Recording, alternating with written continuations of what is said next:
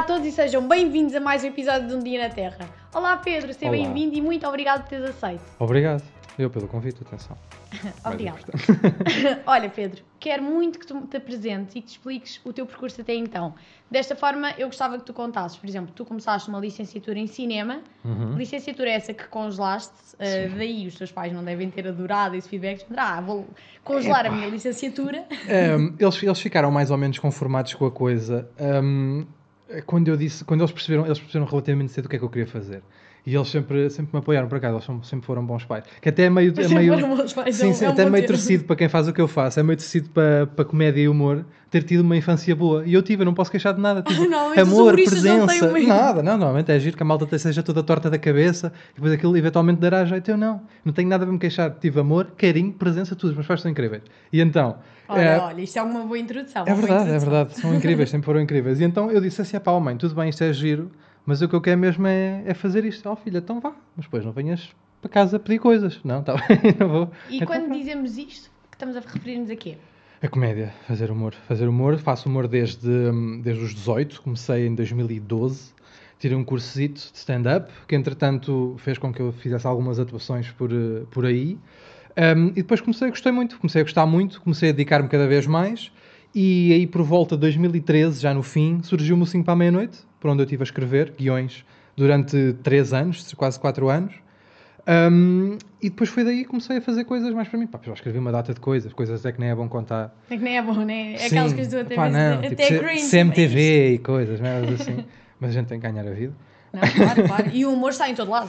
Mais ou menos, na CMTV não está muito. Quer dizer, está, mas está de uma Um maneira é um torta. largo. Sim, está meio torto, está meio de lado. Ah, mas, mas pá, fiz uma data de coisas, fiz uma data de coisas, coisas que, hum, hum, que eu às vezes não, não falo, mas que não tenho problema nenhum. Tipo, ou seja, correr da manhã, umas coisas que eu não costumo contar muitas vezes, mas, mas fiz. Mas é fiz assim, num dia na Terra, toda a gente tem que Conto, contar tudo, não é? Com tudo. É um espaço especial, um Eu espaço conto especial.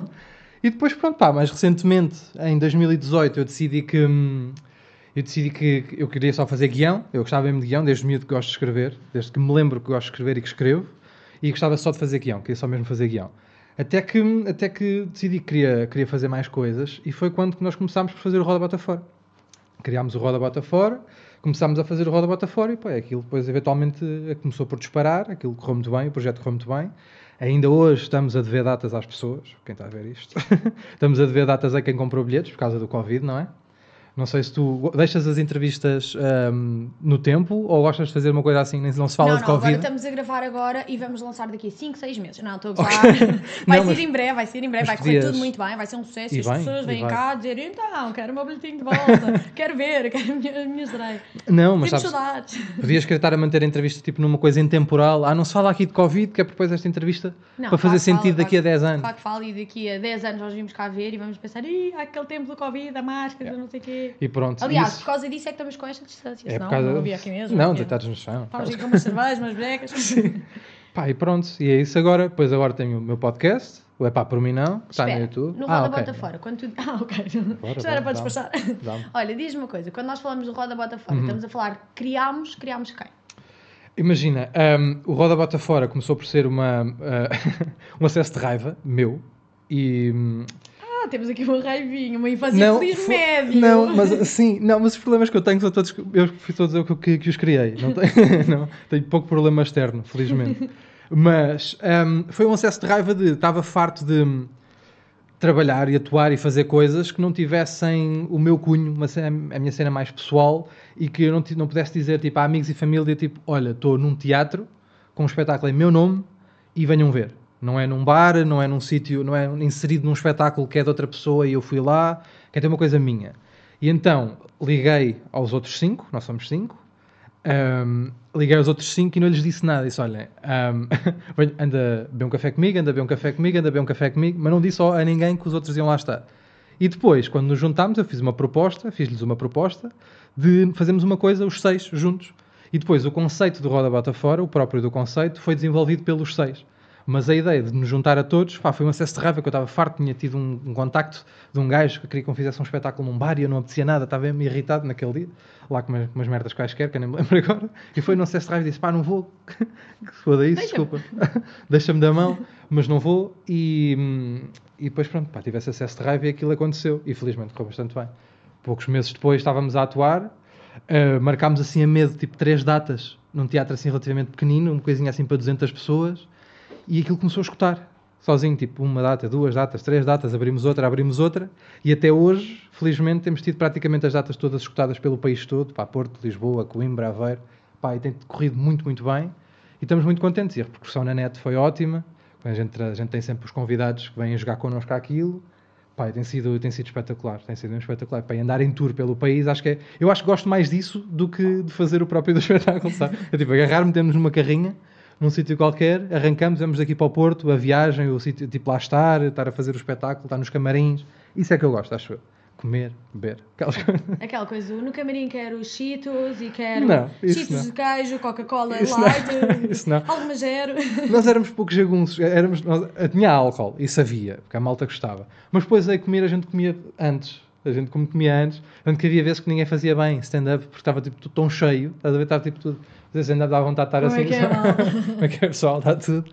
Não, mas era. jantar, é. rei dos leitões estava bem da boa. E era mesmo, pá, e a gente, a, gente, a gente comia otimamente, a gente saía, depois o nosso produtor, era o nosso produtor que chegava, e às vezes até ia primeiro, chegava, fazia as marcações das coisas todas, marcava-nos os restaurantes, nós chegávamos, já só tínhamos que nos sentar, estás a ver? Comer, beber e depois ir trabalhar. E esse é o sonho, acho Qual é que tu achas que é a grande diferença de atuar num, num bar ou num teatro? Ou seja, hum. claro que é a amplitude, claro que é o número claro. de pessoas a quem vais chegar, mas com a tua responsabilidade, é tanto na, no falhanço que pode ser ou no sucesso? Epá, um, o pior de fazer, fazer stand-up em bares é as pessoas que lá estão, na maior parte dos casos, foram, saíram para beber um café com a namorada, com o pai, com a mãe, com amigos. E chegar a alguém que o está a importunar, que está a, a fazer com que um, tu tenhas que parar a conversa com os teus amigos, ou com a tua família, ou com quem quer que seja, para te estar a ouvir um gajo que tu não pediste para ali estar, um, o esforço é redobrado, porque tens que fazer com que aquelas pessoas achem que valeu a pena terem parado de conversar com os amigos e com a família. Então a cena é redobrada. No teatro, quando compram um bilhete em que no cartaz está a tua cara, o crédito é outro. As pessoas vão e já vão com um crédito associado ao dinheiro que largaram, para já porque pagaram, não é? É logo a primeira. Essa é logo, essa é logo a primeira. Por isso é que eu também deixei de fazer coisas em bares e deixei de fazer coisas à borla, porque de repente, se tu estás num sítio onde pode estar qualquer pessoa, uh, aumentas a probabilidade de estragar o espetáculo, de se meter. Não é que isso seja necessariamente mau, mas uh, aumentas e depois ganhas um conforto ao longo dos anos e ao longo do tempo que vais fazendo isto, que é o conforto de estar num teatro, em que tens pessoas que pagaram um bilhete, que escutaram uma sala para te ver. E isso é logo um conforto. Não é que o crédito seja necessariamente bom, porque há malta que deixa de trabalhar por isso, porque sabes que as pessoas vão lá e pagaram o bilhete para te ver especificamente, então. A expectativa é altíssima? Não, ou às vezes até baixa. A expectativa das pessoas é alta, mas as pessoas vêm com um crédito associado ao que, ao que conhecem de ti e de repente parece que boa noite resulta. Só dizer boa noite. Exatamente. Então começas a trabalhar em conformidade com o boa noite. E, e, isso é o perigo, acho que é o perigo de, de alguns. Sim, é o perigo do conforto. E é tentar fazer com que isso não aconteça. Que é, ok, as pessoas vieram para te ver e gostam do teu trabalho, mas dá-lhes o, dá o conteúdo pelo qual, pelo qual elas pagaram. E, e que queiram ir ao próximo e ao próximo. Essa é a ideia. É a ideia é tentar chular pessoas até ao fim da vida. Claro. Para não ter e viver. Mexer uma palha. Pessoas te paguem mais claro. e mais. E eu esgotem. Eu acho que essa é a paga. Eu acho que essa é a paga justa de quem faz isto. Porque a maior parte das pessoas que fazem isto são uh, mais bem pagas do que o normal. Portanto, eu acho que a paga justa, uh, interna, é teres que viver todos os dias a acordar com a ideia de que tens que agradar a pessoas para conseguir pagar as contas de casa. Eu acho que é a paga justa. Tipo, há pessoas que levantam, têm um trabalho, digamos, normal, um trabalho dito normal, das 9 às 5, e têm que cumprir. E a maior parte das vezes são mal pagas e fazem uma, fazem uma coisa que não gostam. E nós, eu felizmente, faço exatamente aquilo que gosto. Tipo, posso me gabar de, de há muito tempo não fazer eh, uma coisa que não gosto. E isso não é para toda a gente. Eu acho que a paga para isso é um, teres que acordar toda a gente, a, a, tens que acordar todos os dias a saber que tens que agradar a pessoas e que são essas pessoas que vão pagar as contas. Mas que a tua criatividade também tem que estar acima dessas pessoas. Portanto, no fundo, tu fazer entretenimento, tens que estar quase forçadamente sempre bem disposto, bem para a vida, Epá, quase aquela pessoa do epá, fazer uma piadinha, ser ferreiro, oh, tens de estar bem da ficha hoje. Eu não acho que tenha que estar acima de outras pessoas, acho que tem que estar no outro lado acima acho que não, há, não é verdade, porque há pessoas que têm que ser criativas nos trabalhos, nos trabalhos que fazem, portanto eu não acho que seja acima, tem que estar no outro lado. A minha cabeça está, está virada para um sítio ou está a funcionar numa, numa frequência de onda diferente de outras pessoas, não quer dizer, não quer dizer que esteja acima. Um, só que depois, um, o nosso, um, a paga do nosso trabalho não é só em dinheiro e quando é, é bom, mas é também é a cena imediata, porque as pessoas, principalmente em teatros, em palcos, a reação, apaga é o nosso trabalho é, e é imediato. Quando dizes uma piada, o pagamento é imediato, porque tem, é o riso, é imediato. É uma coisa que te levas logo com aquilo na cara e é imediato. E é isso também que há, que há pessoas que se queixam nos trabalhos, que é, um, além do dinheiro, que é a remuneração mais óbvia para um trabalho, as pessoas gostam de ouvir um bem feito, ou um boa, ou estamos a subir, ou tá... e às vezes não, não passam-se meses sem que ninguém ouça isso, estás a ver? E nós temos a vantagem, de além de fazermos o que gostamos, quando eu digo nós é eu e os meus amigos, um, fazemos o que gostamos e a paga do nosso trabalho ser tão imediata, porque as pessoas expressam-se, felizmente, quando gostam de alguma coisa que nós fazemos. Isso é bom, pá. Isso é, é muito bom. É para isso que, que, a gente trabalha, exatamente para isso. Explica uma coisa, e para o ego, não é perigoso teres um trabalho que tem que estar sempre exposto ao público é. e tens de estar sempre com a aprovação do público? É, é, é, é, e essa é outra das batalhas, é tentar, acho eu, é tentar fazer com que tentar dosear, porque eu acho que uh, quando se faz isto, e eu acho que nunca é a pessoa, mesmo em palco, quando a pessoa que está em palco é mais genuína possível, nunca é bem, nunca é 100%. É uma espécie de um 2.0, mesmo aqui e agora, estou a conversar contigo e estou relaxado e está tudo bem, mas é sempre um 2.0, nunca é.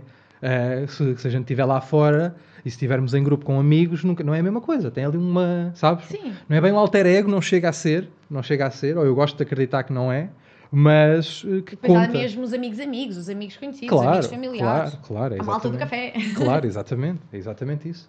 E, e, acho que é esse 2.0 que nós temos tentado usear no ego, porque sim, porque de repente uh, sais à rua e tens pessoas que, que, gritam pelo teu nome e querem tirar uma foto, ou é que no fim dos espetáculos ficam para tirar fotos contigo e te mandam mensagens no Instagram ou em outro sítio qualquer a dizer que gostam muito do teu trabalho e que o que tu fazes que, que lhes alegra o dia. Isso são coisas que eventualmente podem mexer com, com, o teu ego até certo ponto. Pá, e o trabalho acho que é depois tentar sempre, não, mas calma, é só um gajo, tem calma. tem calma, é só um gajo, apesar da vida correr mais ou menos bem, é só um gajo.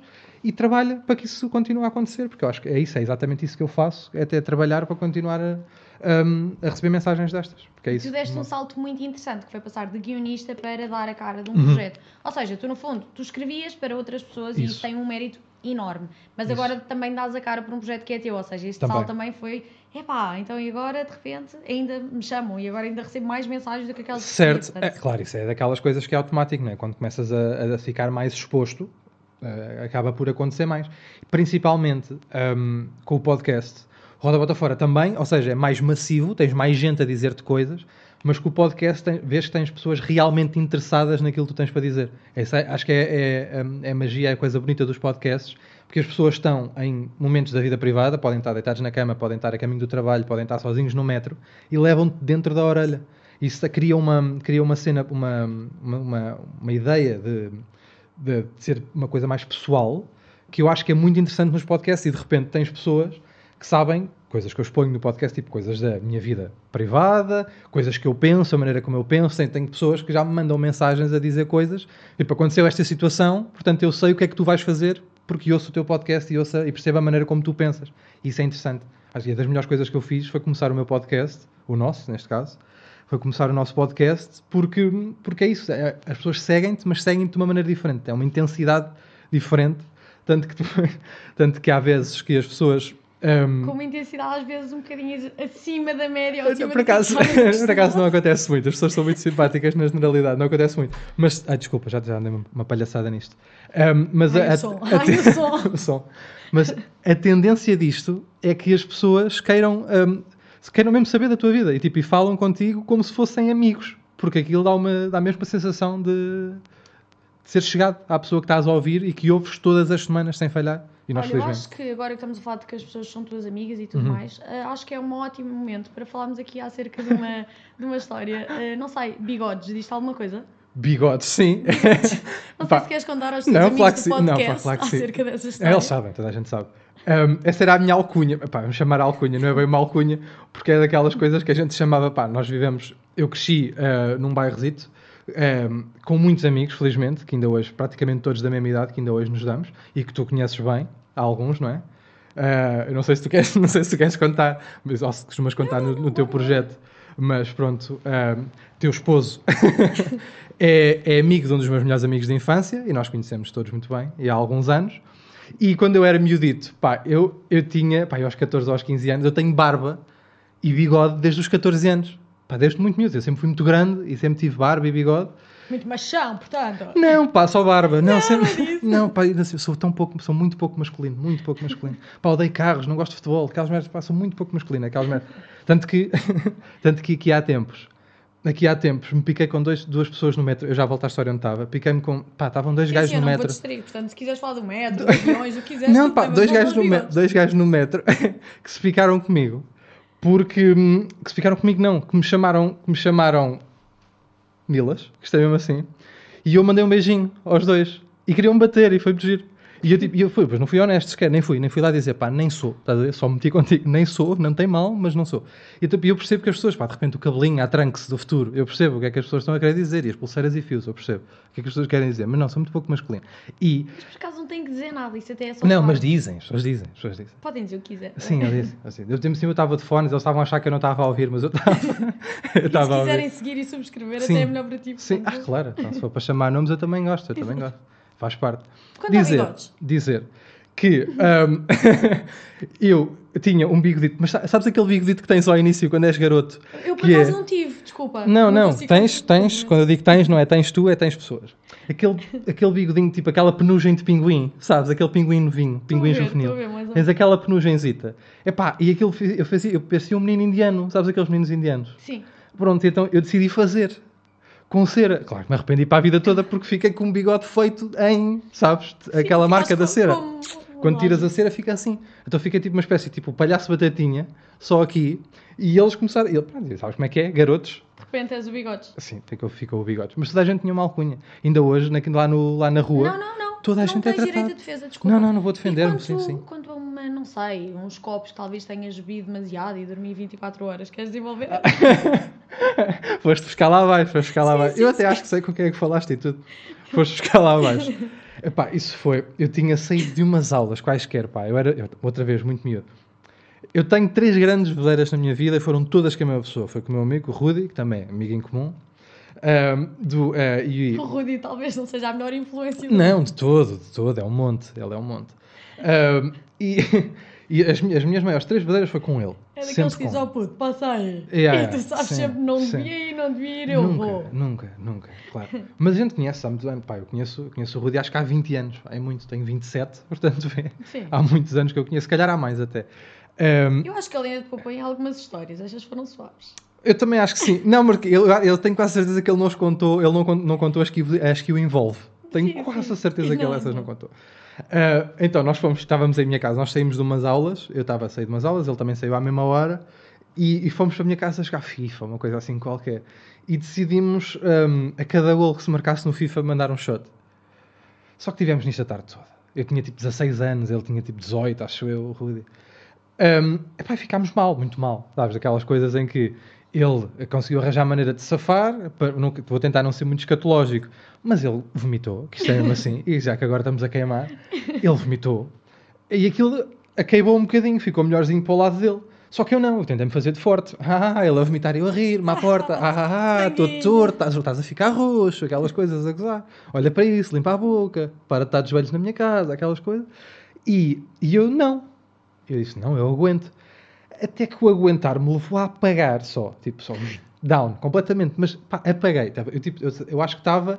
Se alguém abrisse uma garrafa de vinho no espaço de 5 metros ao pé de mim, eu- ia de coma, alcoólico, sabes? Só pelo cheiro. Só o cheiro, só. Trau, aqui, alguém abria a garrafa e eu, uf, logo, inteirinho. E, e ele decidiu que era volta, e depois ele tentou, começou a tentar cuidar de mim. Então começou-me, meteu-me pasta de dentes na boca, ninguém sabe porquê ainda hoje. pois ele também não estava assim muito bem. Portanto, Não, não, ele estava péssimo, ele estava péssimo. Ele ahm, deu-me duas maçãs, obrigou-me a comer duas maçãs, a mexer-me o maxilar, sabes, tipo quebra-nozes. A dar-me a, dar a comer a maçãs assim, a, a- a tentar meter os deditos na boca para eu vomitar para alguidar também. Tu estares hoje aqui, então é uma Ah, sorte. É, é, é uma sorte. É uma sorte Portanto. muito grande eu estar aqui hoje, porque ele podia me ter matado. Aquele, de repente, o cocktail de pasta de dentes com maçã podia-me ter acabado a vida. E, e depois, pronto, levou-me para casa em braços, deitou-me, deitou-me na cama, meteu-me um, um saquinho ao Primeiro lado. tentou matar, depois pensou, ok, já que, já que vai ficar cá, vai que fica É. Nós treinávamos na altura kickboxing ainda. Eu treinava, eles ainda treinam. Eu treinava ainda. Fez-me o saco a achar que eu, em como alcoólico, ia treinar. Fez- Fez-me o saco, não, tu tens que vir, que isso vai-te fazer bem vir treinar. Então não vai, eu cair. Teve que me levar em braços, fazer para casa. E pronto, e são. Estas são umas histórias bonitas. Mas E depois. acabaste a dormir 24 horas. Foi. Estava a precisar. Achei... Estava a precisar, Precisavas de um break. Uma pequena descansar. pausa na vida, no geral.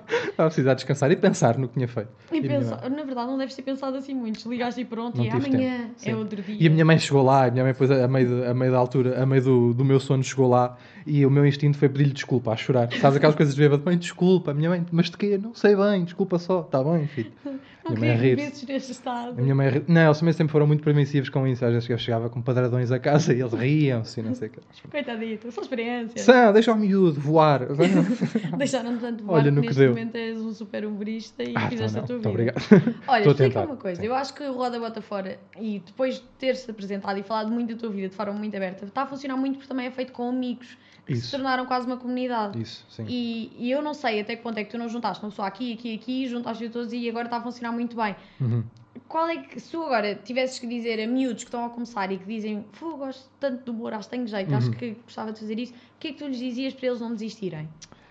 Porque isto não é um país de artistas, isto não é um país que todo. apoia a cultura, isto não é um país de nada. De todo. E é difícil, é difícil. Tanto que ah, eu já aqui estou há quase 10 anos e. ok, se bem que não foi sempre com o mesmo trabalho e com o mesmo empenho. ah, e quando comecei a empenhar mais, as coisas começaram a resultar, naturalmente. Ah, mas o que eu diria é pá, é, é daquelas coisas, é um- um misto de sorte e trabalho, porque dá muito trabalho, dá, dá muito trabalho e são muitas horas, porque quem quer fazer isto tem que se dedicar algumas horas. E eu, infelizmente, ah, só percebi isso mais recentemente, só, também porque senão já podia, já podia ter- estar um bocadinho melhor na vida. Mas hum, eh, envolve esforço, envolve esforço, envol- envolve eh, horas mal dormidas, envolve, eh, envolve trabalho, tentativa, tentativa e erro, essencialmente, principalmente na- no stand-up, agora eh, só estreitando a conversa. No stand-up envolve muitas horas, pá, eu felizmente e infelizmente ao mesmo tempo tenho muitas horas de palco. Um, porque quis, há malta que não tem assim tantas horas, mas é porque eu acho que a malta não tem que se sujeitar. Exemplo, nós fazíamos bares em que de repente tínhamos gajos a tirar-nos amendoins, tipo à cabeça, enquanto a gente estava a tentar atuar. E gente- as pessoas não têm que se sujeitar a isso. Nem, é- nem por isso é isso que dá estaleca ou o que é que seja. Eu acho que quem, quem tiver feito uma carreira em que tenha pensado bem nas coisas e os, e os, os espetáculos todos que fez tenham sido bons para ele e para as pessoas que viram, não precisa de passar pelos bares e andar a sofrer e levar com canecas e bêbados. De todo precisa disso. Mas é esforço, essencialmente é isso. É uma coisa que é esforço, é uma coisa. Proatividade, acho que é mesmo importante, principalmente agora com YouTubes. Qualquer pessoa com uma câmara de um telemóvel pode fazer qualquer coisa que rebenta e sustentar uma vida assim. Portanto, eu acho que é entre originalidade eh, e tentar. Agora parece quase o Gustavo Santos, mas entre, Não, não, vamos, está a correr bem, está a correr bem. entre originalidade e perseverança. Oh, Sabes? Eu acho Não que é pá. dessa. Não, nem eu, nem eu. Fui buscar esta palavra aqui, nem sabia que ia saber dizer, sabes? Um, eu acho que entre essas duas coisas que acabam por acontecer, pá, se gostares mesmo, porque a seleção natural vai acabar por, se tu não gostares realmente disto, porque isto até certo ponto não é assim tão bom nem daqui, nem do que te faz ao corpo, um, ou seja, no início custa arrancar, principalmente quando. Antes, antes custava a arrancar, quando eu comecei, custava a arrancar por não haver nada, e agora custa arrancar por haver muita coisa. Estás a perceber? a concorrência é muito grande e É. antes era isto antes é não um tinhas. desconhecido. Sim, antes não tinhas nada. É isso. Porque agora há uma vantagem para a malta que começa agora para garotos. Quando eu digo, tu vês garotos a começar com a minha idade, eu chamo garotos, não são garotos. Quem quiser começar agora tem uma certeza que eu não tinha quando comecei, que é as pessoas agora que quiserem fazer isto sabem que resulta Funciona, e que dá para fazer vida existe. disto. E quando eu comecei, não. Quando eu comecei, o Ricardo Aruz Pereira, o Bruno Gueira e pouco mais é que eram, ganhavam dinheiro. Não havia classe média no humor nem nada. Havia borrabotas que, que levavam com amendoins em bares e gajos que são o Bruno Gueira e o Ricardo Aruz Pereira.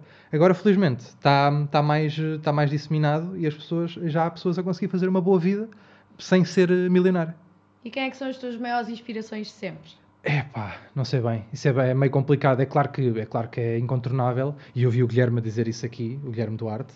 Um, mas é que é incontornável dizer o Bruno e dizer o Ricardo. É incontornável dizer isso porque realmente, né, eu era garoto. Eu tenho os sketches todos de gato fedorento aqui metidos dentro e frases do Bruno e não sei o quê, como toda a gente que gosta disto. Mas depois eu acho que nós nos vamos inspirando em, em amigos nossos mais próximos, não necessariamente alguém que faz há mais tempo. Sei lá, os meus amigos de Roda Bota Fora, até certo ponto, fazem-me crescer melhor eh, porque eles são melhores que eu, de facto, e porque, e porque hum, me fazem querer trabalhar mais para chegar ao nível deles e acho que isso depois funciona ao contrário também. O Guilherme que esteve aqui, eu adoro o Guilherme, há anos que sigo o Guilherme e nós somos, felizmente somos amigos. E eu, acho, eu adoro o trabalho que ele faz, há uma data de anos, que ele faz muito bem. O Batáguas, não sei se conhece o Diogo Batáguas, Sim. que é impecável, o Pedro Teixeira da Mota, o Vilhena, são gajos que, eh, que são que- amigos meus que estão, à- que estão à minha volta, que eu vejo trabalhar e penso, é mesmo isto, eu quero fazer, eu quero fazer coisas como estes gajos fazem, é isso mesmo. e não necessariamente gajos muito maiores que eu, ou estrangeiros, ou que também gosto de muitos. Um, mas acho que isso que me inspira é malta. Está tudo bem não chegarmos lá e está tudo bem não sermos aquilo, está tudo bem. Sim. O produto que temos sim, sim, sim. Não, não, mas atenção, eu adoro, eu adoro comédia, eu adoro comédia inglesa, adoro comédia, comédia americana. Eles são ótimos, são os melhores do mundo, isso não, não há dúvida nenhuma.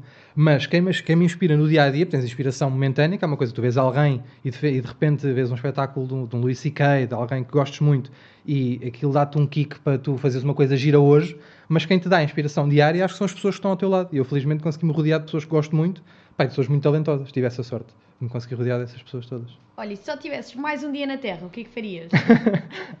eu ia comer leitão em tronco nu, acho eu. Não sei, lembrei-me agora. Porque leitão tem que se comer tronco nu. Quem diz isto é o Bruno Aleixo. E bem.